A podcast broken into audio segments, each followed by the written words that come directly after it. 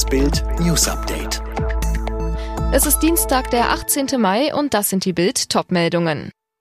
Wie weit sinken die Zahlen? Die Corona-Prognose für unseren Sommer. Eineinhalb Jahre nach Einbruch im grünen Gewölbe. Hier kommt der letzte der Juwelenräuber in U-Haft. Nächster Impfgipfel von Bund und Ländern geplant. Bundesweit 4209 Neuinfektionen meldete das Robert Koch Institut am Dienstag.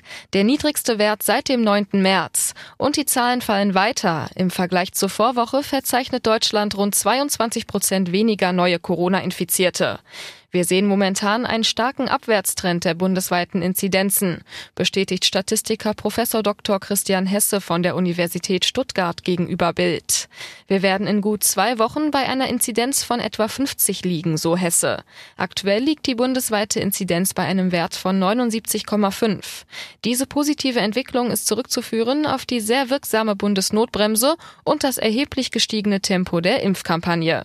Die Prognose des Statistikers für den Sommer ist positiv. Generell können wir erwarten, dass wir im Sommer bei Inzidenzen von 10 oder weniger liegen. Einer der wohl meistgesuchten mutmaßlichen Verbrecher Deutschlands auf dem Weg zum Haftrichter.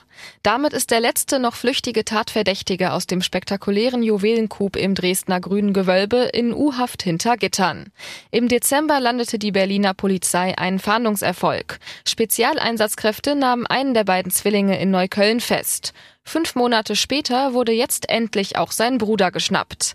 Am Montagabend schlugen Zielfahnder vom BKA erneut in Neukölln zu.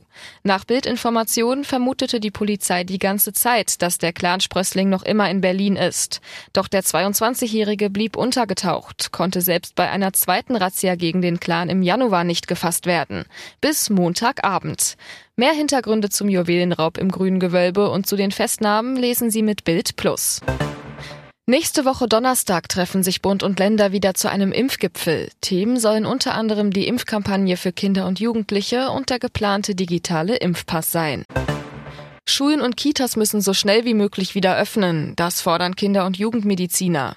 Die Kinder- und Jugendpsychiatrien seien schon so voll, so Jakob Maske vom Verband der Kinder- und Jugendärzte in der Rheinischen Post. Wer nicht suizidgefährdet ist, werde schon gar nicht mehr aufgenommen.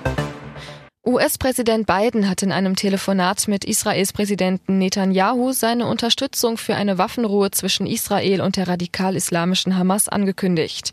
Bislang ist die aber noch nicht in Sicht. Beide Seiten setzen ihre Angriffe in der letzten Nacht fort.